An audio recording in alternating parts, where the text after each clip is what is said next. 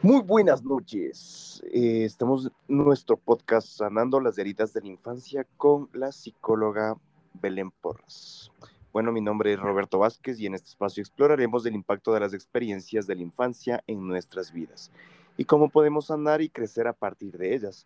Hoy dedicaremos una hora a responder preguntas y compartir contenido valioso en nuestro conversatorio. Prepárense para una sesión llena de aprendizaje y reflexión.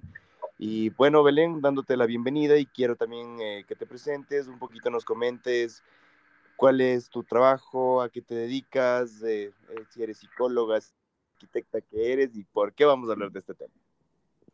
Hola Robert, qué gusto estar aquí contigo compartiendo el podcast. Hemos hablado ya hace mucho tiempo sobre tocar este tema que es súper importante. De hecho, yo creo que marca todas nuestras interacciones cotidianas en la vida adulta. Eh, bueno, mi nombre, como tú lo has dicho, es María Belén Porras. Yo soy psicóloga clínica de profesión. Eh, tengo un máster en rehabilitación eh, logopédica y tengo un máster en psicología forense. Yo actualmente soy docente universitaria en Uniandes y dirijo la carrera de psicología clínica. ¡Ay, qué lindo! ¡Ay, qué lindo! A ver, a ver, Belén, entonces tienes una trayectoria bastante amplia. ¿Y por qué dos masterados?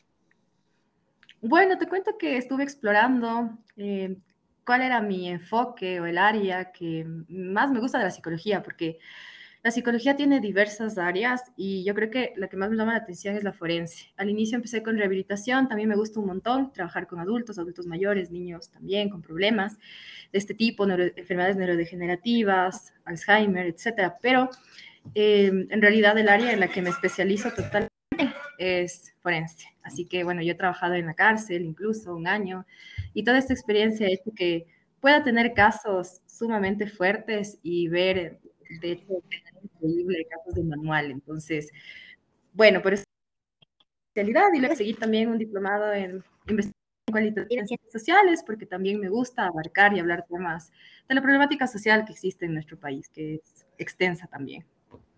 Y de eso se trata, justamente de hablar de cosas. En este caso vamos a hablar de, la, de, algo que bueno, ¿no? Eh, yo creo que es muy importante y más que nada es el tema de por qué somos así. ¿Qué, qué, qué nos pasa ahora en la vida cotidiana donde tenemos tantos problemas y podemos determinarlo, creo que muchas veces por las heridas de infancia como eh, estábamos hablando? Eh, justamente yo quiero que tú me digas qué es una herida de infancia. Bueno, yo creo que una herida en la infancia, y bueno, tenemos que hablar también a nivel biológico, cuáles son las concepciones de diversos autores para poder llegar a ello, pero una herida de infancia es un trauma, una situación, una vivencia, una experiencia que nos ha marcado a lo largo de nuestra vida. Tiene que ver con los vínculos que hemos generado con nuestros progenitores, con, sobre todo con el padre y la madre, ¿no? Como tú sabes, el primer vínculo que uno establece cuando nace es el vínculo con la madre. La madre nos recibe, nos acaricia, nos devuelve una sonrisa, una mirada, y de esa manera ya se generan intercambios entre la madre y el hijo que de cierta forma te conectan en la parte emocional. Entonces, ese primer vínculo, de hecho, marca la vida de todas las personas. Hay investigaciones que dicen que nosotros podemos recordar, de hecho, desde el momento del alumbramiento, aplicamos hipnosis o regresiones. Entonces, claro, eso se queda implantado en tu chip. Ya vamos a hablar sobre los tipos de cerebro que tenemos. Eh, se queda esta información en la retina del cerebro emocional, en donde está el, hipocampo, em, la amígdala cerebelosa. Y de hecho, por eso nosotros vamos grabando todas estas experiencias emocionales que vivimos desde pequeños hasta la vida adulta, ¿no? Y de hecho, cuando no tenemos resueltas ciertas situaciones o conflictos que hemos vivido en nuestro hogar desde que tenemos es ahí cuando proyectamos en la vida adulta ciertos tipos de tendencia a reaccionar ante los problemas o la frustración o las cosas que nos pasan. Entonces, claro, tenemos que pensar por qué actuamos como actuamos, pero también tratar de plantear y responder que, bueno, ¿qué sucedió para que yo actúe así de esta forma ahora, no? ¿Qué tipo de huella o qué situación en la infancia yo tengo que resolver? Porque probablemente hay varias que no lo hemos hecho. Y ese es el problema, que por ejemplo, al hablar de paternidad, eh, muchas veces nosotros, bueno, aquí en nuestra sociedad igual, no se habla mucho de la planificación o de estar preparados para tener un hijo. Y es precisamente lo que nos, ha sucedido. Hemos vivido muchísimo de estas proyecciones, de situaciones internas de nuestros padres, que al final nos han dejado cierta secuela y cierta huella. O también eh, el provenir de un hogar disfuncional, de un hogar conflictivo, o de un hogar ausente, de un hogar negligente, obviamente también va a repercutir para nuestros patrones de elección de pareja futura y nuestra manera de desenvolvernos en el mundo. Entiendo, entiendo. O sea, es muy complicado. Y bueno, eh, un poco también eh, acotando lo que me estás diciendo, creo que sí, aquí creo que las familias se forman porque se quedan embarazadas o, bueno, son cosas, son cosas súper, súper latam así. Sí. Entonces, entonces yo creo que, eh, bueno, nosotros tenemos una, una crianza, ¿no? Muy diferente. Por ejemplo, alguna vez conversaba con, con unos amigos que son del extranjero y me decían, oye, eh, ¿tú por qué vives en la casa de tus papás? Dice, yo me fui a los 18 años y yo sí. he visto personas que tienen 30, 40 años y todavía siguen viviendo con sus papás y tienen esa clase de cosas, ¿no? Y bueno, son diferentes culturas, pero creo que tiene muchísimo que ver toda esta situación. Y también podemos decir que las heridas de infancia son experiencias dolorosas, traumáticas, que ocurren durante la etapa de la niñez, como nos acabas de mencionar, y que pueden durar, perdón, pueden dejar una huella emocional profunda en nuestra vida adulta. Estas heridas pueden variar en su naturaleza y gravedad, pero algunas de las más comunes incluyen el abandono emocional, el abuso físico, el abuso emocional, la negligencia, la falta de efecto y la invalidación emocional, que creo que son las más comunes y por lo que, bueno, por lo general esto afecta de manera muy grande, ¿no? Cuando somos adultos. Creo que no hay una lista exhaustiva de todas las posibles heridas de infancia, ya que cada individuo tiene una experiencia única. Cada persona puede experimentar diferentes combinaciones de heridas emocionales también, y eso es algo que creo que tú puedes también comentar. Claro, por supuesto, como tú lo has dicho, es una lista amplia de situaciones que podemos experimentar y hay que tomar en cuenta que cada uno de nosotros somos un mundo distinto, cada uno de nosotros también asimilamos y percibimos las experiencias de manera distinta. De hecho, desde pequeños también vamos formando la resiliencia, que es este concepto de, de, aguante, ¿no? De salir de estas situaciones conflictivas que se nos presentan cada vez de mejor forma y aprender. Sin embargo, claro, no todos tenemos los mismos recursos de afrontamiento y lo tomamos de diversa forma. Y puede ser que obviamente en nuestra infancia hayamos tenido una de estas carencias en general, ¿no? Que hayamos provenido, como te decía, de un hogar negligente, de un hogar sobreprotector y que esa combinación también nos genere apegos ansiosos en la, adultez. De hecho, esta es la raíz, este es el origen eh, de, de las dependencias emocionales en la vida adulta. ¿Por qué yo dependo de una persona para ser feliz? Entonces, ahí también habría que plantearnos qué pasó, qué sucedió en mi infancia, qué herida tengo que sanar con mi niño interno para poder resolver esta, esta situación, ¿no? Y sentirme mejor conmigo mismo y ver a la soledad no como algo incómodo, sino también como algo muy necesario. Así que sí, obviamente hay diversas heridas, diversas situaciones. De hecho, hay un autor que se llama Don McLean. Él menciona que el 90% de nosotros en la sociedad mundial eh, tenemos heridas de la infancia lo que quiere decir que el 10% mínimo ha venido, eh, ha provenido de hogares en donde hubo una planificación, en donde los padres tuvieron preparación incluso, en donde recibieron seminarios, cursos, tenían un alto nivel de inteligencia emocional, sabían la manera en la que podían establecer vínculos seguros con sus hijos. Eh, ellos provenían de hogares en donde existían estilos de paternidad autoritativos, en donde se tomaba en cuenta obviamente su, su opinión, sus sentimientos, sus emociones, pero en donde también había regla y castigo, ¿no? Entonces, ese 10% obviamente es mínimo en comparación al 90% de la población mundial que tiene heridas de infancia y que las ve reflejado luego en sus patrones de selección de pareja, en su trabajo, en sus interacciones. Así que es muy importante trabajarlas en terapia. En realidad, la única forma, el único lugar, el único espacio de, de sanación y de reconstrucción de uno mismo es en la terapia. De lo contrario, tú no vas a poder como asimilar, aceptar y poder como identificar estas situaciones que te van pasando desde pequeño. Ahí es donde tú sacas a la luz todo eso, generas un insight y vas autodescubriéndote, vas cuestionándote y vas solucionando una a una estas situaciones para cambiar la manera en la que llevas tus patrones relacionales. Pues sí, tienes mucha razón. Y bueno, recapitulando un poquito, La resiliencia es la capacidad de adaptarse y recuperarse frente a la adversidad. A pesar de las heridas de la infancia, todos tenemos un potencial innato para sanar y crecer.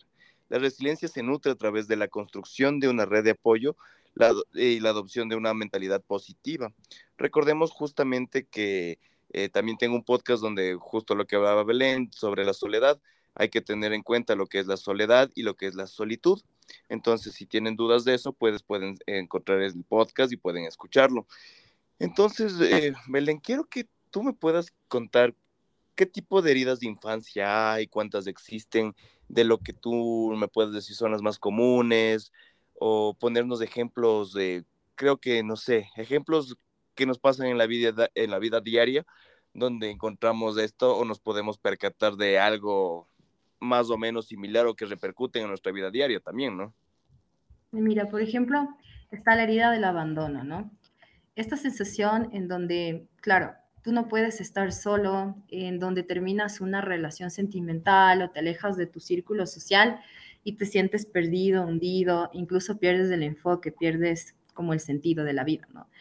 E, este, esta, este, esta herida de abandono se genera cuando provienes de un hogar en donde probablemente tus padres estuvieron ausentes, ¿no? Ya sea por motivos de trabajo o sufriste un trauma específico. Por ejemplo, había el caso de una niña que, pues ella en su infancia tuvo una hermana pequeña, y esto es muy común, ¿no? Los hermanos mayores con los celos de los hermanos menores y todo esto. Entonces, eh, la hermana pequeña estaba enferma, sus padres viajaban mucho para poder hacerles los chequeos médicos, y bueno, tenía una enfermedad bastante grave. Y claro, ella tenía cinco o seis años, no recuerdo, pero le generaba mucha ansiedad el abandono de sus padres. Se sentía abandonada cada vez que viajaban y de hecho lo hacían semanalmente. Entonces en su subconsciente se fue generando esta idea de que, ah, no soy lo suficiente, me abandonan, mi hermana es mejor que yo, siempre el otro es mejor que yo, es que mis papás nunca están disponibles para mí, ni afectivamente, ni en ninguna forma. Y eso lo fue llenando con otras personas, con su abuela, con su abuelo, con sus tíos, con sus primos que estaban, por ejemplo, allí en su casa. Pero al final, como esto es algo que nunca resolvió, a medida que fue creciendo, generó dependencias. Entonces, ella se regaba mucho a la gente, a sus profesores en la escuela, a sus compañeros. de hecho, tenía a veces problemas con sus amigas porque las amiguitas a veces decidían estar con otras amigas y ella era una niña muy celosa. Entonces, como quería mm, incluso dominar este espacio, permitía elegir con quién llevarse, con quién salir, con quién estar, sino que ella debía elegir y siempre estar encima del otro. Entonces, esta herida es muy común, de hecho, y es la que más dependencia genera, porque obviamente este miedo a, quedarme solo, expuesto, abandonado, sentirme como en, contacto conmigo mismo y con mis más profundos miedos, con mis más eh, profundas emociones y sentimientos, claro, al ser humano le incomoda. Y para que esto no me incomode, entonces voy buscando llenar estos vacíos con cosas externas, con personas, con situaciones, pero no enfrento y afronto esas emociones de una manera madura, ¿no? Eh, luego de esto también viene otra herida, que es el miedo al rechazo. Por ejemplo, los niños que han sufrido bullying, maltrato, violencia, falta de cuidado, incluso en casa, en donde podemos ver incluso eh, madres o padres que han tenido hijos y no, no les interesa dejarles en casa, abandonarles por horas y rechazarles. Cuando ellos se acercan y les quieren dar un abrazo, una muestra de afecto, los padres se alejan. Y esto también tiene que ver con proyecciones de nuestro mundo interno, ¿no? A veces ahora en la sociedad en la que vivimos, claro, hay mucho estrés, mucha frustración, el ritmo de vida súper agitado, los padres salen a trabajar, regresan cargados de problemas a casa y proyectan estas emociones en los niños.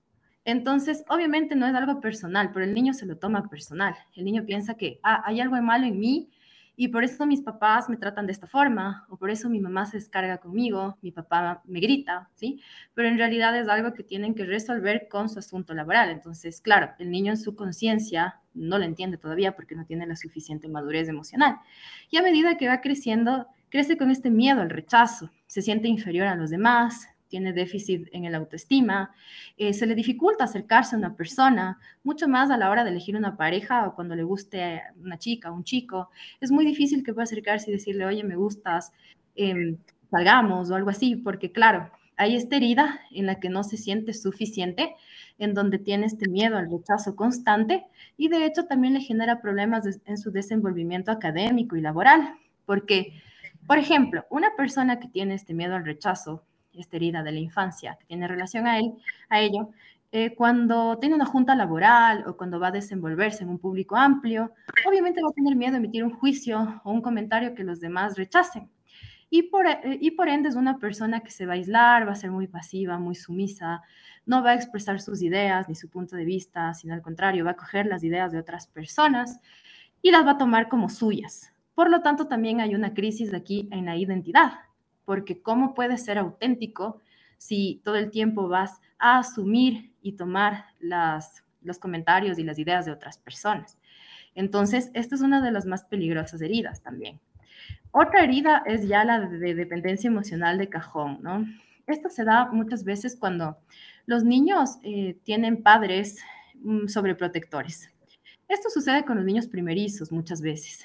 Entonces, también tiene mucho que ver la posición que tienes como hijo dentro de un hogar, si eres primer hijo, segundo hijo, si eres hijo último. Hay varias teorías que también dicen que nuestra forma de comportarnos va a depender y va a variar en función al lugar de hijo que tenemos, porque también de eso depende la manera en la que nos crían nuestros padres, ¿no? Y también, obviamente, la generación y varias situaciones que vamos introyectando. Pero por lo general, la dependencia emocional eh, suele suceder en los hijos primeros.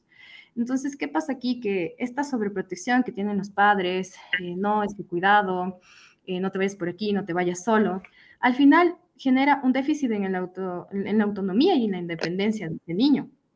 Así que cuando salga a la calle, cuando esté en un restaurante, por ejemplo, va a ser el típico niño que le dice a los padres o a los adultos, oye, mami, dame pidiendo una cuchara o mami, dame pidiendo una cola.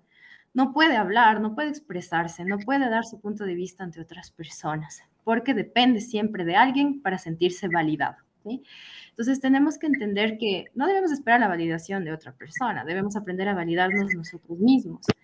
Pero estos niños crecen con esta carencia y siempre necesitan eh, la validación de otra persona sobre sus acciones y sobre sí mismos. De lo contrario, no se sienten lo suficientemente valiosos y tampoco sienten que las cosas están bien hechas si no hay esta situación en donde alguien te diga, bueno, lo hiciste bien, o en el trabajo presentas un proyecto súper largo, o estás haciendo un trabajo eh, para tu jefe, vas y se lo presentas y te dice, bueno, gracias. Entonces, para la persona dependiente eso no es suficiente, necesita también como un cierto tipo de confirmación, lo hiciste bien o excelente o mejora en esto. Entonces, claro, siempre depende de la mirada de otra persona y esto también tiene relación estrecha con el autoestima. De hecho, el autoestima es esta capacidad que tenemos para amarnos, ¿no? Tiene que ver con el amor propio, incondicional, aceptarnos al 100% como somos. Y de hecho, em, hay un autor, no recuerdo en este momento su nombre, pero menciona en su libro eh, sobre la autoestima que el autoestima se asemeja al amor que nosotros sentimos por nuestros seres queridos que sentimos por nuestros padres, por nuestros hermanos, por nuestros seres cercanos. Y, claro, nosotros obviamente no queremos que a la gente que queremos le pase algo malo, que alguien le haga daño o que se, se inflinja daño, ¿no? Entonces, em, de hecho, al, tener esta, comparación de la autoestima con el amor que tenemos hacia otras personas, de hecho, tiene que ver mucho el, analizar cómo nos estamos amando, en qué medida nos estamos amando. En realidad me estoy amando a mi mamá, a mi papá, a, mis seres queridos, o no me estoy amando lo suficiente. Y si no es lo suficientemente fuerte, pues entonces nuestra autoestima no que trabajar en ella. Y en la dependencia emocional se ve mucho de esto. La persona vive una vida a través del otro y no puede tomar decisiones por sí mismo que incluso le beneficien. A veces incluso soporta mucho, su umbral de dolor es mucho más amplio. De hecho, a veces aquí viene y se genera el goce, que es un concepto lacaniano, ¿no? La persona dependiente, eh, luego con el pasar del tiempo, está sumida en una relación, en un círculo vicioso de maltrato psicológico, violencia física, bueno, cualquiera de ellas, y genera un goce. No puede estar sin esa persona porque también viene un tipo, bueno, varios trastornos aquí, como el síndrome de Estocolmo, el síndrome de la mujer maltratada, que a la mujer le impide salir de la relación. Eh, sin genera cierto goce según el psicoanálisis, ¿no? Que la persona inconscientemente disfruta de lo que el otro le hace sentir, ¿no? Entonces, de cierta forma, eso también me engancha. Y tiene que ver igual con donde probablemente mis padres peleaban, discutían y el día siguiente estaban bien. Mi papá le golpeaba a mi mamá, mi mamá le golpeaba el doble y el día siguiente se amaban. Entonces, esta distorsión cognitiva se queda muy, muy, muy marcada, impregnada en mi memoria y por ende yo lo normalizo de manera inconsciente. Entonces pienso, una relación es así, entonces la dinámica de una relación de pareja es que nosotros nos golpeemos, lleguemos al maltrato, al abuso y al día siguiente perdonemos entonces, claro, tiene muchísimo que ver también con lo que hemos observado de la relación de nuestros padres, ya que es lo que precisamente el niño introduce como algo normal, ¿sí? Lo que vive en casa, nuestras primeras vivencias, son las que nosotros de manera inconsciente también replicamos en la mayoría de ocasiones. O, por ejemplo, un hogar en donde el padre sea alcohólico o consuma sustancias y todos los fines de semana o todas las semanas llegue así, ¿no? llegue bajo los efectos del consumo, sea porte agresivo, reactivo, eh, grite a la madre, le insulte y el niño esté ahí presente. Entonces, claro, ese niño va a crecer viendo en toda su infancia que este patrón entre sus padres, ¿sí? Es normal. Y cuando él empiece a tener y a generar sus primeras relaciones de pareja, va a tener esta tendencia a gritarle, a levantar la voz, eh, probablemente también hay este patrón de consumo, ¿sí? Entonces, Claro, todo esto el, ser humano tiende a guardar en la amígdala cerebelosa, en el hipocampo, en este cerebro emocional, y luego lo replica en el futuro, en la adultez. Es por eso que es difícil olvidar, ¿no? De hecho, la herida de, las heridas de la infancia son la esencia del ser humano. Es la manera eh, en la que siempre vamos a tener esta tendencia a actuar ante un factor que, obviamente no podamos cómo manejar, entonces estamos nosotros con, nuestra vida muy estable, muy tranquila, todo muy bien y equilibrado, pero sucede algo que nos descoloca y es ahí donde se refleja nuestro niño interno. Esa es la forma en la que nosotros reaccionamos ante esta situación actual. Pero en realidad, ¿quién está saliendo o lo que estamos proyectando es este niño interno que cada uno de nosotros tenemos. Eh, luego viene también la herida de la injusticia. Esto suele suceder cuando los padres son muy fríos, muy autoritarios, no hay afecto, no hay un abrazo, una palabra de cariño. El niño crece obviamente con sentimientos de inutilidad, se siente inútil, se siente ineficaz, se siente desvalorizado. Entonces, claro, en la adultez también puede ser que esta persona se convierta en lo mismo en una persona fría, en una persona que quiera siempre tener el control de todo, ¿sí? O en una persona carente, en una persona insegura, en una persona que pida al otro siempre que le dé cariño y que le dé afecto y que vaya buscando personas que puedan llenar estos vacíos.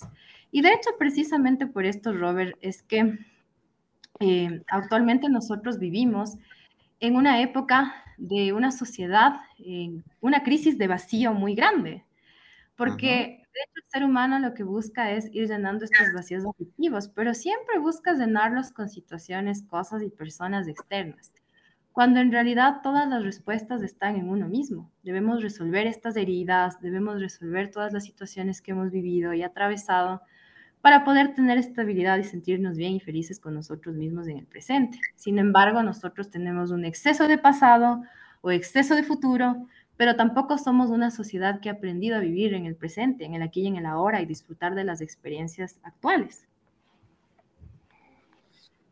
Entiendo, entiendo, qué bestia. me siento identificado con cada cosa que dices. siento que estoy loco. pero es, es, comprensible, ¿no? Porque, bueno, estamos hablando de una sociedad, como tú mismo decías, donde nos criaron nuestros abuelitos, donde llegaba papá del trabajo y estaba completamente cansado, mamá llegaba del trabajo y no tenía tiempo para vernos, o a duras penas era los deberes, y a veces eh, con el estrés que venían, pues también es el tema de, ¿por qué no hiciste bien el deber? Y repite, y que eran las malas noches, y son cosas que se ven ahora, ¿no? Y que la cartulina, como dicen ahora, ¿no?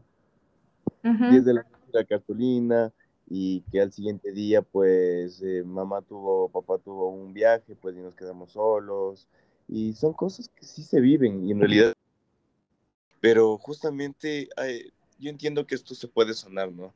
Y creo que la sanación de las heridas de infancia es un proceso individual y muy personalizado. necesitamos psicólogo porque necesitamos un psicólogo y necesitan, o sea, la ayuda profesional es más que necesaria. Sin embargo, aquí hay algunas pautas generales, eh, creo que podría decirlas, ¿no? Porque es algo que había investigado y quiero que tú me lo digas si está bien o no. Entonces, estábamos hablando sobre el abandono emocional. Yo creo que es importante eh, aprender a reconocer y expresar nuestras emociones y buscar conexiones significativas con otros. La terapia puede ayudar a trabajar en la confianza y en el desarrollo de las relaciones seguras. En lo que es el abuso físico y emocional, la terapia puede ayudar a procesar el trauma y aprender a estrategias de afrontamiento saludables y reconstruir la autoestima. También es esencial establecer límites claros y buscar entornos seguros. En el tema de la negligencia, trabajar en, la, en el autocuidado y en la autorreflexión puede ayudar a abordar la sensación de falta de cuidado, buscar apoyo emocional y aprender a establecer límites saludables también es muy crucial. En la falta de afecto, buscar relaciones afectivas positivas y seguras puede ayudar a llenar también el vacío emocional que tenemos, ¿no? La terapia puede ayudar a abordar las heridas subyacentes y aprender a mostrar y recibir amor. Y eso es algo también muy importante. Por ejemplo, yo sé dar amor, pero no me gusta que me lo den. Y eso es algo muy raro. Y bueno, en la invalidación emocional también, aprender a validar eh, nuestras emociones y buscar apoyo en personas comprensivas y empáticas es esencial. La terapia puede ayudar a, a, reestructurar creencias negativas y fomentar la autoconcepción. Creo que también es importante recordar que cada persona y cada experiencia es única y que el proceso de sanación puede llevar tiempo y mucho, mucho tiempo. Creo que trabajar con un profesional capacitado puede brindar el apoyo necesario para explorar y sanar estas heridas de manera saludable. Cosa que es lo que tú nos estabas diciendo. ¿En qué me equivoqué? No, todo perfecto, tal cual, no te corrijo nada. Sí, es que es así, desde el inicio.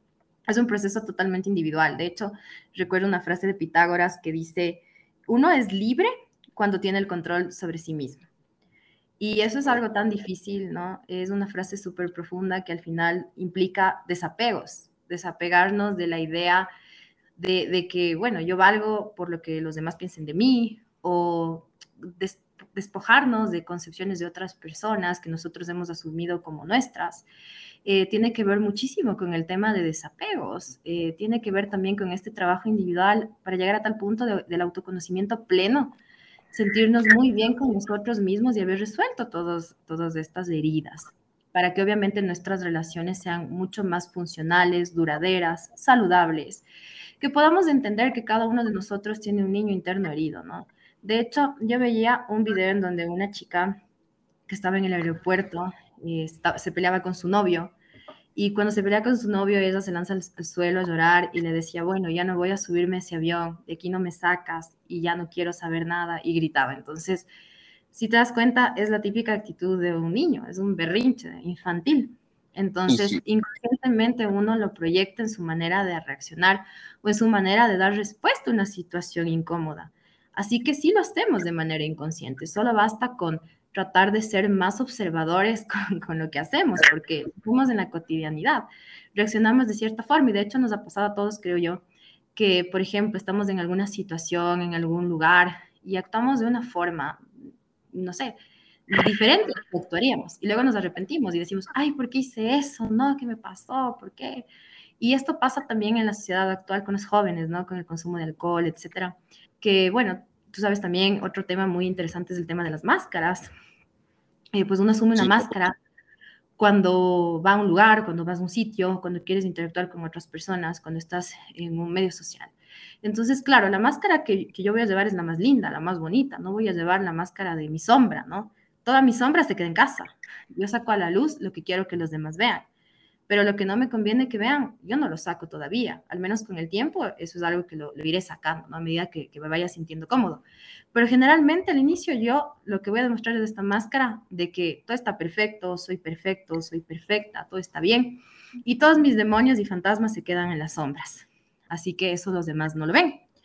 Cuando los jóvenes consumen alcohol, eh, pues obviamente se desinhiben, estas máscaras también salen un poquito, viene más sombra, y, claro, eso les ayuda como a sentirse en una zona de confort, más seguros de sí mismos. Y puede ser que aquí incluso tengan comportamientos y conductas erráticas. Y por ende, al día siguiente aparece el famoso chuchaqui moral, ¿no? Pero no es nada más este hecho de, de asumir y pensar y ser conscientes de que, ¿cómo actué? O sea, a ver, ¿por qué actué de esta forma? Y probablemente ahí también nosotros reflejamos a nuestro niño interno. ¿Sí? en este tipo, en este actuar tan instintivo que tiene que ver con el cerebro reptiliano. Nuestro cerebro eh, reptiliano es aquel encargado de, eh, pues, todo lo que tiene que ver con nuestra vida innata, este instinto de sobrevivencia. Entonces, este de hecho se activa todo el tiempo, todos los días está activo el cerebro reptiliano. Cuando nosotros cruzamos la calle, viene un carro eh, muy rápido, nos sentimos amenazados, pues reaccionamos y damos una respuesta, nos echamos hacia atrás o corremos. Entonces, em, tiene muchísimo que ver con esto también, esta manera en la que muchas veces actuamos eh, de manera inconsciente y hacemos cosas de las que luego decimos, Dios, ¿cómo pude haber hecho esto? Y yo tengo ahí una, una pregunta. A ver, eh, bueno, eh, estamos hablando del tema de las máscaras, pero por ejemplo, cuando nos dicen, o bueno, al menos a mí me decían, bueno, un motivador me decía, chuta, si tú te sientes triste, al menos empieza a, buscarte un alter ego, hazte un alter ego donde que no, él sea siempre feliz y entra en ese personaje cuando te sientas triste y de poco eso, eso se va a ir entrando, adentrando en tu vida y eso te va a ayudar para que salgas de eso, ¿no? Entonces yo recuerdo que cuando yo estaba dentro de mi depresión, me decía, no, o sea, yo en mi cabeza pensaba y decía, no, ¿por qué tengo que ser así, el chico triste, y por qué tengo que estar triste? Entonces, por ejemplo, yo me ponía mi super alter ego, entonces ahí salía, y como muchos me molestan y me dicen, es que llegó Galaxia, es porque yo me metí en ese papel, y es el papel en que yo soy muy jovial, muy extrovertido, y eso al principio sí fue algo como que muy fingido, pero no, ahora sí ya soy yo. claro, pero también es una técnica como bastante fuerte, ¿no? Yo creo que tampoco puede aplicarse en todos los casos, solamente en los casos en donde la persona tenga los recursos suficientes como para poder frente a eso, porque de lo contrario puedes generar una disociación. Y esto fue, por ejemplo, lo que le pasó al Joker antiguo que, que se suicidó porque asumió el rol de, de, de, su papel, se sumergió tanto en él que luego confundió su propia vida con la vida del otro. Eso también puede llegar a pasar. Sin embargo, claro. Sí, sí, sin embargo, claro como, como estrategia, claro, es, es fabuloso, pero también yo diría que funciona por un tiempo. Y claro, a la hora de asumir un alter ego, nosotros básicamente estamos asumiendo un rol, estamos actuando un papel. Eh, entonces, claro, actúa el papel de la persona feliz, que no tiene problemas, en donde todo está bien, pero en realidad el problema está en racionalizarlo, ¿no? Porque puede ser que sí, yo, yo, yo proyecto esa imagen, esa máscara, pero sin embargo, en mi mundo interno todo está al revés. Entonces, ¿qué tan cierto es eso? Así que mientras va pasando el tiempo, también en el tema de la terapia, dependiendo del trastorno, dependiendo de la gravedad, de la intensidad, o sea, hay varios factores que debemos tomar en cuenta. Pero muchos trastornos y muchos casos que llegan a consulta sí requieren también de un acompañamiento farmacológico. De lo contrario, es imposible que la persona pueda salir. Claro que en la mayoría de ellos, con los recursos individuales, se logra el 90% de eficacia con psicoterapia. Entonces es algo muy efectivo. Eh, sin embargo, en la depresión, ¿qué sucede? Sucede que nuestros neuroquímicos cerebrales están alterados. La, dopamina, la noradrenalina no, no están eh, pues, generándose de manera correcta, no hay un déficit en ellas. Entonces, por más que la persona diga, bueno, voy a estar bien, me voy a poner bien, o lo típico, ¿no? Que tus amigos, tu familia, el medio social te diga, oye, pero tú tienes todo, tú puedes, ¿qué te falta? Y de gana te pones así es cuestión de voluntad, que son los típicos comentarios eh, muy comunes, ¿no? ¿no? No nos damos cuenta de que a la persona le cuesta tanto porque ya hay esta alteración a nivel eh, biológico, ¿sí? Entonces el funcionamiento en general está fallando, por lo que al tomar medicación eh, va, vamos compensando esa, esa situación y la persona se va equilibrando y va saliendo adelante también.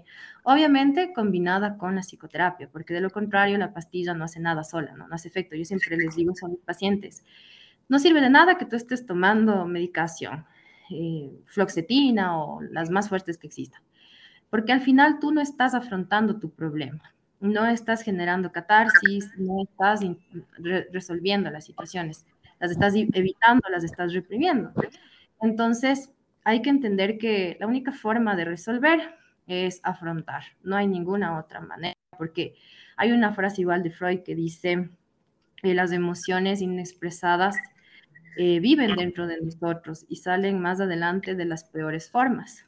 Y es tan cierto, porque si nosotros tenemos esta tendencia... Sí, justo lo que hablábamos, como a reprimir, a reprimir, a reprimir. Por ejemplo, hay duelos, duelos que no vivimos, fallece un familiar y luego al día siguiente, nada, va, sigo con mi vida, no pasa nada. Pero luego de un tiempo, ahí es donde nos llega el duelo, ¿sí? Cuando, no sé, tenemos otra experiencia y combinada con la anterior, ¡boom!, de no, detona una, una bomba, ¿no? Entonces, ¿a qué se debe eso? A que no queremos afrontar nuestras emociones, a que no queremos afrontar esta incomodidad. Nuevamente viene aquí el tema. Y es que no nos permitimos sentir. Eh, estamos tristes y queremos inmediatamente gratificar la necesidad de estar felices. Entonces, estoy triste, pero ya quiero salir o quiero hacer algo para estar feliz inmediatamente. Entonces, no nos damos cuenta de que es necesario también el dolor, la tristeza en nuestra vida el sentirnos cómodos con ella, permitirnos ser, permitirnos sentir, darle a nuestra mente y a nuestro cuerpo lo que piden en ese momento. Si me piden llorar, lloro. Si mi cuerpo me pide dormir, duermo. Pero a veces sí hay esta desesperación en general en nuestra sociedad por inmediatamente sentirnos bien o inmediatamente ya hacerle creer a nuestra mente que todo está perfecto, pero en realidad no. Lo único que estamos haciendo es eh, protegiéndonos como un mecanismo. En algún punto va a dejar de funcionar, obviamente porque ya no tiene más, ya no puede sostener más carga y en algún punto todas estas emociones inexpresadas salen y luego salen de peores formas. Qué denso, qué denso. Y bueno, sí tienes mucha razón. Bueno, yo conocí a una persona que, bueno, en algún podcast también habló de esto, que hizo el luto cuando estaba conmigo. Y era una relación que había terminado hace dos años atrás y hizo luto dentro de la relación y conmigo y era como que qué denso y era súper problemática sus situaciones y pasaba enferma, pasaba, pasaba con estas cosas. Eh, incluso tuvo el tema de, de, que chuta, que ya, ya, se le iba a virar la cara, así tenía full estrés y así comía mucho, tenía súper ansiedad y ya pues me gustan las loquitas, ya no es, ya no es culpa ya. Pero es que también es el rol que asumes como de, de superhéroe, ¿no? Como de... Claro, sí, claro. Yo siempre he tenido eso y es que a mí me gusta ser el superhéroe y querer salvar a todas las personas y por eso hay aquí el podcast, que, para que todas las personas puedan educarse y puedan también enterarse.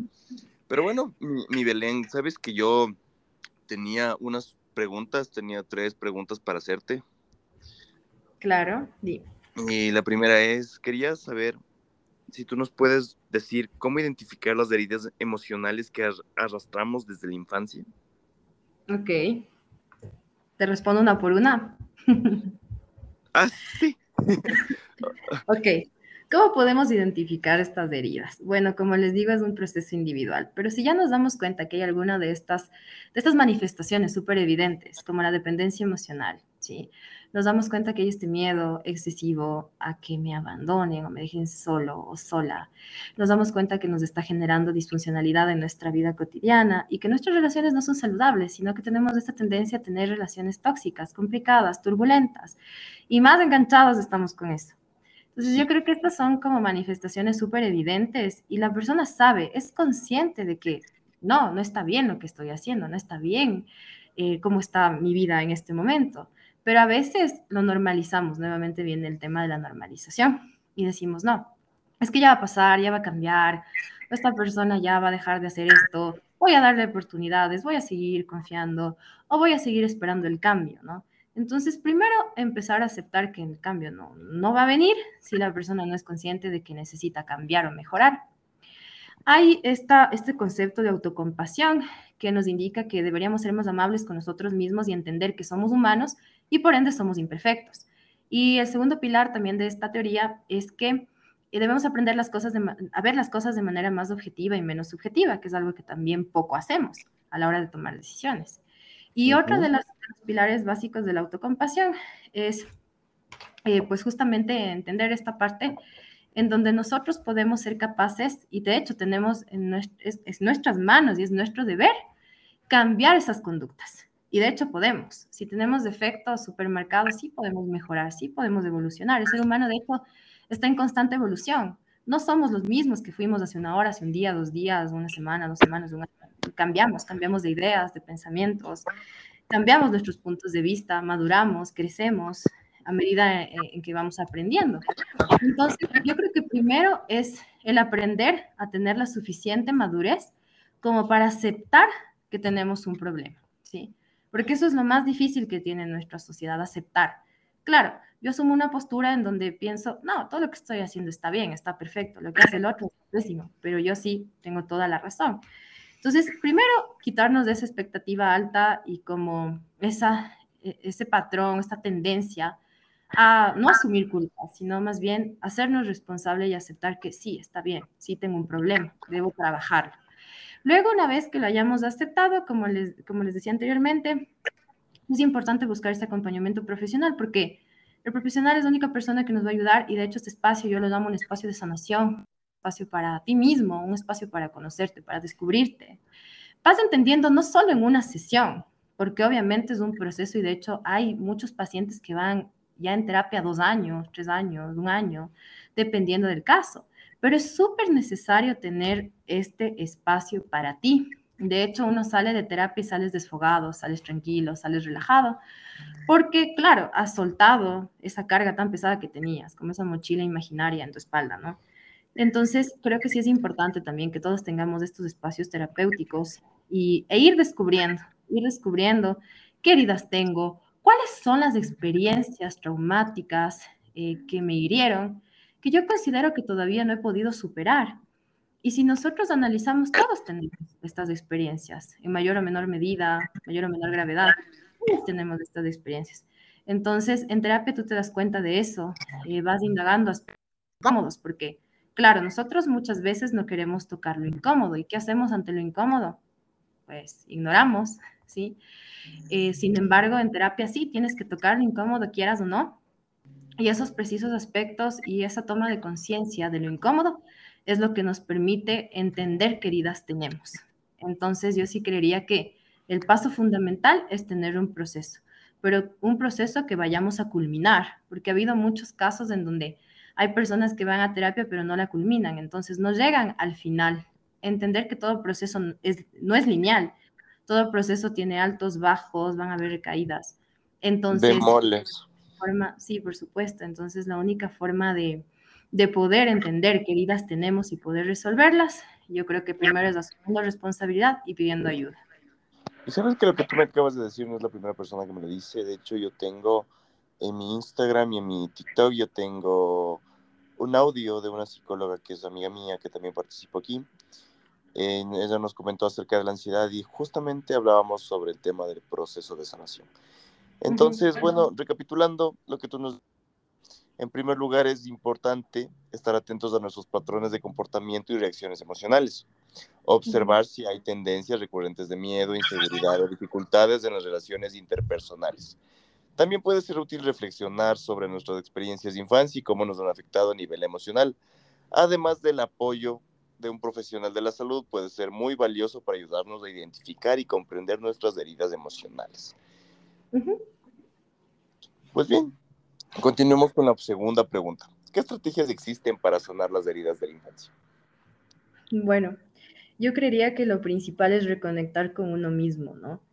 Darte este espacio de insight para que yo pueda analizar las situaciones que, que tengo que resolver. Yo lo que suelo recomendar mucho es el contacto con la naturaleza, irnos a un campamento, un retiro espiritual, subir la montaña, el río, buscar estos espacios en donde yo pueda reflexionar. De hecho, todo viene desde la reflexión. Si yo no tengo estos momentos, estos espacios y continúo con mi vida, es muy difícil ver lo que está sucediendo. Entonces, primero el contacto con la naturaleza. Eh, como segundo punto también, eh, yo creería que está el apoyo social, eh, tratar de hablar con personas que, que, nos apoyen, con quien nos podamos sentir identificados, con quien tengamos confianza tratar de soltar. Aquí, ¿qué pasa? Pasa que en nuestra sociedad, de hecho eso también estaba leyendo hoy un libro eh, que decía que el duelo entre el hombre y la mujer es muy diferente. El duelo en la mujer, por ejemplo, se lleva mucho más, es mucho más rápido salir de un duelo para una mujer, según varios autores, porque la mujer se apega a los suyos, a su familia, a sus amigos, a sus amigas, y no le importa contar la misma historia mil veces, ¿no? Con tal de sentirse escuchada y desahogarse y soltar. Entonces la mujer, en conclusión, resuelve un duelo mucho más rápido que un hombre. El hombre, yo creo que también tiene que ver con nuestra cultura, ¿no? De que, ah, es que el hombre no llora, si lloras eres débil, sí, también estas ideas súper machistas, tradicionalistas sobre las emociones del hombre. Y por eso, de hecho, aquí en Tungurahua tenemos un alto índice de suicidio y la mayoría de ellos se dan en hombres. Entonces, sucede por esta dificultad para expresar estas emociones. Tú, cuando sales con tus pares, por ejemplo, obviamente no vas a pasar hablando de lo mismo, ¿no? Ah, es que me hizo esto, es que esto pasó, estoy pasando por un duelo. No, el hombre que hace habla de otras cosas, de otros temas, lo reprime totalmente. Entonces, no hay un espacio en donde tú puedas sacar y abordar ese duelo. Por lo tanto, es muy diferente las estrategias entre el hombre y la mujer y también tiene que ver con el emocional. Así que yo creo que tiene mucho que ver con entender y aprender acerca de las herramientas para manejar de mejor forma nuestras emociones, que hay muchas. Em, también trabajar con el tema de los mecanismos defensivos, entender que todos tenemos mecanismos que nos protegen o alivian del dolor, pero también que tenemos que hacer frente a ellos y derribarlos para poder tratar con lo incómodo. Entonces yo diría que esas son las principales recomendaciones, ¿no? Y también, como te decía, todas las herramientas más que aprenderíamos en terapia, porque depende de caso y caso, no te puedo decir, ay, e, esto, este es el plan que se va a hacer con todos los pacientes que lleguen con una herida de infancia. O sea, en realidad es depende de cada experiencia, de cada vivencia y de cada persona y de las herramientas internas que tengas tú, porque al final se tratan de tus propias herramientas. Esas son las que te van a sacar adelante. Entiendo, entiendo. Y está perfecto. Lo que tú me dices me, me, gusta mucho, porque justamente han sido cosas que yo les he visto, ¿no? Entonces, estamos hablando de que la sanación de las heridas de la infancia es un proceso personal y es único para cada individuo. Algunas estrategias comunes incluyen terapia psicológica, donde se pueden abordar y procesar las experiencias pasadas. También el, el, es importante cultivar la autocompasión y el autocuidado. Claro que esto sin exagerarlo, creo yo, ¿no? Así como practicar técnicas de relajación y no sé, eh, creo que mucho yoga, cacho. El apoyo de personas cercanas, grupos de apoyo y la búsqueda de actividades que nos traigan alegría y bienestar también puede ser beneficiosos en este proceso de sanación. Creo que es lo que tú nos hablabas acerca del duelo, sí, y yo lo vi, yo lo presencié y fue algo que me pasó. Yo estuve, eh, bueno, recientemente es que yo ya me encuentro súper bien, sobre lo que yo había vivido de mi experiencia en, el amor. Yo no creo en el amor, pero, pero justamente eh, para mí el, el, luto sí fue muy fuerte. A mí me duró más o menos este tema entre aproximadamente siete, ocho meses, donde yo, como tú, me, tú dices, o sea, yo no me sentía cómodo hablando con, con, con personas. A veces yo hablaba esto con, con mujeres antes que con hombres, porque obviamente los hombres tienen una ideología un poco más machista sobre él. Eh, que bueno, uno tenga sentimientos pues un poco más sensibles y les diga al resto, pues no, es que a mí sí me afecta y no, o sea, búscate otra, eh, tienes plata, eres guapo o alguna situación de esas, ¿no? Entonces, y te cojan y te digan, no, o sea, no se puede reemplazar una persona con otra de buenas a primeras si no se cura la persona anterior, o sea, ¿qué ofrezco a la siguiente en este caso o qué hay de mis sentimientos en caso de que no quiera estar con otra persona, ¿no? Entonces, sí tiene mucha razón en el tema social y bueno, más que nada también acordémonos que aquí en, en, en Tungurahua tenemos un alto índice de feminicidios y eso también lo pueden encontrar en otro podcast, cacho. y bueno, ¿cómo, ¿cómo afectan las heridas de infancia a nuestras relaciones adultas? Yo creo que las afectan total, totalmente, porque van a determinar nuestra forma de reaccionar y resolver problemas. Una persona que tiene, por ejemplo, muchas heridas, incluso hablábamos de esta comorbilidad entre heridas, que tiene múltiples heridas, puede tener una tendencia también a abandonar, ¿no? Entonces yo te abandono un día, pero el otro te amo, ¿sí? Entonces no puedes dar un amor responsable, no puedes comprometerte al 100% con tus parejas en realidad. Y lo que dices es muy cierto también anteriormente. Yo creo que igual hay una, una frase que dice, yo no puedo dar a, otra persona algo de lo que carezco y tampoco puedo pedirle a alguien algo de lo que carece. Y yo creo que ese es nuestro gran error, ¿no? Pedimos, por ejemplo, paciencia y yo no tengo paciencia, entonces, ¿cómo voy a darte algo que no tengo? Eh, yo pido amor estable, amor sano, ¿y cómo puede darme esa persona amor sano si ni siquiera ha superado un duelo? Entonces, claro, tenemos que primero entender y analizar que todo viene dentro de uno mismo, uno encuentra las respuestas en uno mismo y entender que primero debemos estar tan sanos emocionalmente, debemos haber, eh, pues obviamente, trabajado en resolver todo esto para poder dar un amor sano, incondicional. Sin embargo, no lo asumimos así, vemos al amor como algo pasajero, a veces como algo que tiene que ver más con el otro que conmigo. Pero las reacciones de otras personas no tienen nada que ver conmigo. En realidad, cada uno elige la manera en la que reacciona, la manera en la que toma una situación. Y eso tiene que ver justamente con las heridas. Así que de ahí depende la gravedad o la intensidad en la que nosotros tomemos una situación en la pareja, ¿no? Claro que sí. Pero bueno, ¿no? A la final eh, estamos hablando de que las heridas de infancia pueden tener un impacto significativo en nuestras relaciones adultas se puede manifestar, puede manifestarse a través de patrones de apego inseguro, dificultades para confiar en los demás, miedos a la intimidad o baja autoestima. Reconocer y trabajar en nuestras heridas emocionales nos ayuda a ser más conscientes de, de cómo estamos, ¿no? De cómo esto nos puede afectar nuestras interacciones con los demás. A través de la sanación personal podemos desarrollar relaciones creo que más saludables y satisfactorias. Porque, bueno, al final esto es complicado, ¿no? Eh, he visto, he conocido a varias personas, a mucha gente que, bueno, como tú dices, a veces actúa como niños, actúa, si no se le cumple el capricho, pues obviamente la gente se molesta, eh, viene el tema de que se empiezan a ser incluso hasta manipuladores, eh, no saben lidiar con, cómo reaccionar frente a cierta X y situación, personas que son demasiado extrovertidas, pero cuando uno les conoce a fondo, resulta que no son para nada lo que se muestran, lo que hablamos de las máscaras. Y estamos hablando de un tema que es súper importante y súper interesante. Y yo, Belén, quería proponerte, eh, no sé, si tú quieras ahondar más de estos temas, pero aprovechando que, no sé, quizás gente de tu universidad te estará escuchando en este momento, eh, nos puedas seguir enviando a personas que hablen acerca de estos temas que nos parecen muy, muy, muy lindos y adecuados para que la gente siga conociendo, porque esto, esto no es solo el, el, el, tema de educarnos, sino es desaprender para volver a construirnos y ser mejores personas, ser mejores profesionales y saber dar lo mejor de nosotros de una manera adecuada. Claro, por supuesto. De hecho, te comento, Robert, que nosotros dentro de la universidad, en la carrera, hemos abierto el Club de Ciencias Psicológicas. Tenemos unos estudiantes brillantes que de hecho leen mucho, son autodidactas y saben un montón sobre varios temas. De hecho, también tenemos estudiantes que dominan la parapsicología, el tema del tarot con la psicología. Y, bueno, hay muchas, muchos temas que podemos abarcar con ellos. Entonces, yo sí me, me comprometo a que desde la próxima semana es más, eh, podrían asistir aquí y poder hablar también contigo y compartir en el, en el, en el podcast.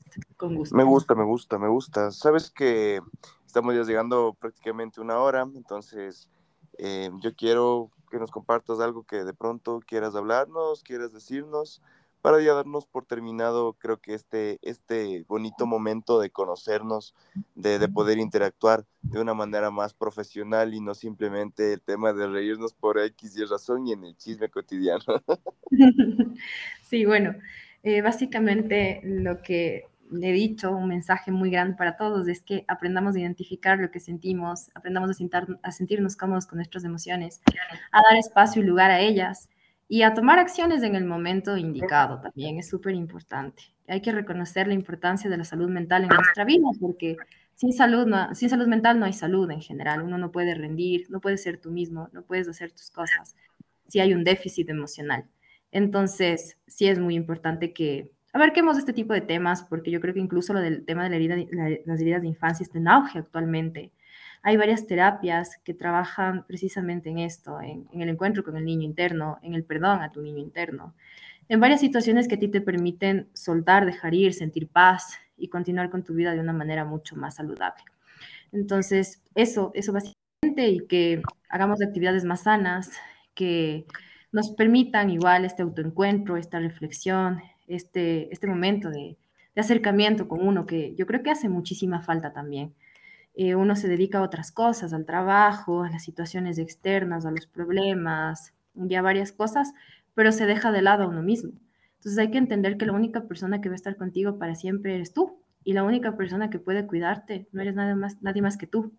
Así que tenemos que mantenernos al 100% siempre y trabajar en uno mismo, que es la mejor inversión también, que al final el tiempo y la vida te darán la razón. Uno debe aprender a trabajar en uno mismo. A veces también tomar decisiones un poquito más egoístas que nos hagan bien. También ese es otro tema que podríamos hablar, que justo hoy mis alumnos me preguntaban, eh, profe, ¿y está mal ser egoístas? O, profe, ¿y qué es el bien y el mal? es que no sé qué, qué, decisión tomar, porque mis papás quieren esto, la sociedad quiere otra cosa, pero yo quiero otra cosa. Entonces, también el tema de los desapegos, desapegarnos de todas estas concepciones, empezar a ser más auténticos, a tomar decisiones por uno mismo, por lo que a mí me haga bien, por lo que a mí me haga feliz. Eso es algo también que hace mucha falta dentro de, de nuestra sociedad actual, Robert. Y muchas gracias a ti por la invitación y espero que podamos compartir próximos espacios y próximamente estarán mis chicos de Uniandes aquí contigo. Pues bueno, muchas gracias y sobre todo agradecerte por un poquito la intervención que fue un poco apresurada por todas las X y cosas que vimos en el día a día. Agradecer a todas las personas que me están escuchando, recordarles que todas las personas que necesiten ayuda, pues sin duda pueden comunicarse directamente conmigo vía TikTok, vía Instagram, ya saben que yo les estoy ayudando con todo el tema de psicólogos, abogados, de chefs, administradores, con todas las preguntas y todas las situaciones que ustedes quieran conversar, pueden hacerlo directamente conmigo. Y recuérdense siempre, como les digo y me encanta decirlo, pórtense mal y nieguenlo todo. Chao, chao.